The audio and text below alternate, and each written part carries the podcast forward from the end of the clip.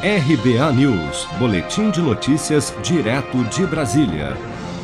O plenário do Senado aprovou nesta quinta-feira, com 62 votos a favor e 14 contra, o texto base da PEC emergencial, que abre caminho para o retorno do auxílio emergencial.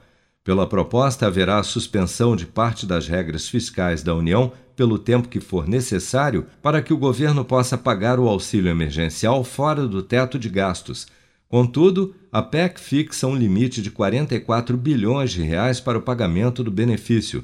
O senador Jean Paul Prates, do PT do Rio de Janeiro, defendeu a retirada do teto de 44 bilhões para o pagamento do auxílio emergencial, mas foi vencido. Ainda assim, se pretende impor um teto constitucional para o auxílio emergencial. Por quê?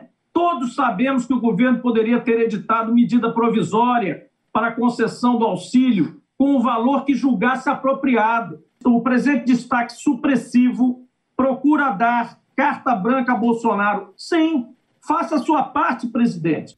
Para o relator, senador Márcio Bitar, do MDB do Acre, não havia como aprovar a PEC sem um limite. Não dá para aprovar a PEC sem valor. Quem é que vai investir no Brasil já da pandemia? Empresários locais e externos, sem ter a mínima noção de quanto pode ser essa conta. Lembrando tudo que nós já tiramos do texto, para chegar a esse consenso, eu faço apelo aos partidos que apoiam o governo e que mantenham, é, nesse momento, o voto para que a redação permaneça a mesma.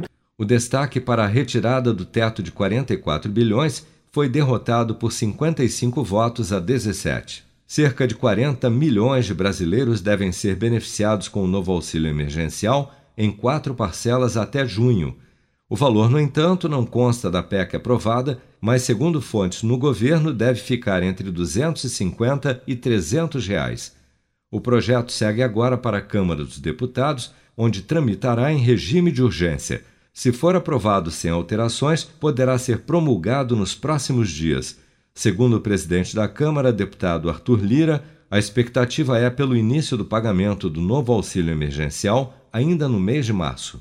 Seja para conquistar sonhos ou estar seguro em caso de imprevistos, conte com a poupança do Sicredi. A gente trabalha para cuidar de você, da sua família e proteger as suas conquistas. Se puder, comece a poupar hoje mesmo. Procure a agência Sicredi mais próxima e abra sua poupança. Sicredi, gente que coopera cresce com produção de Bárbara Couto, de Brasília, Flávio Carpes.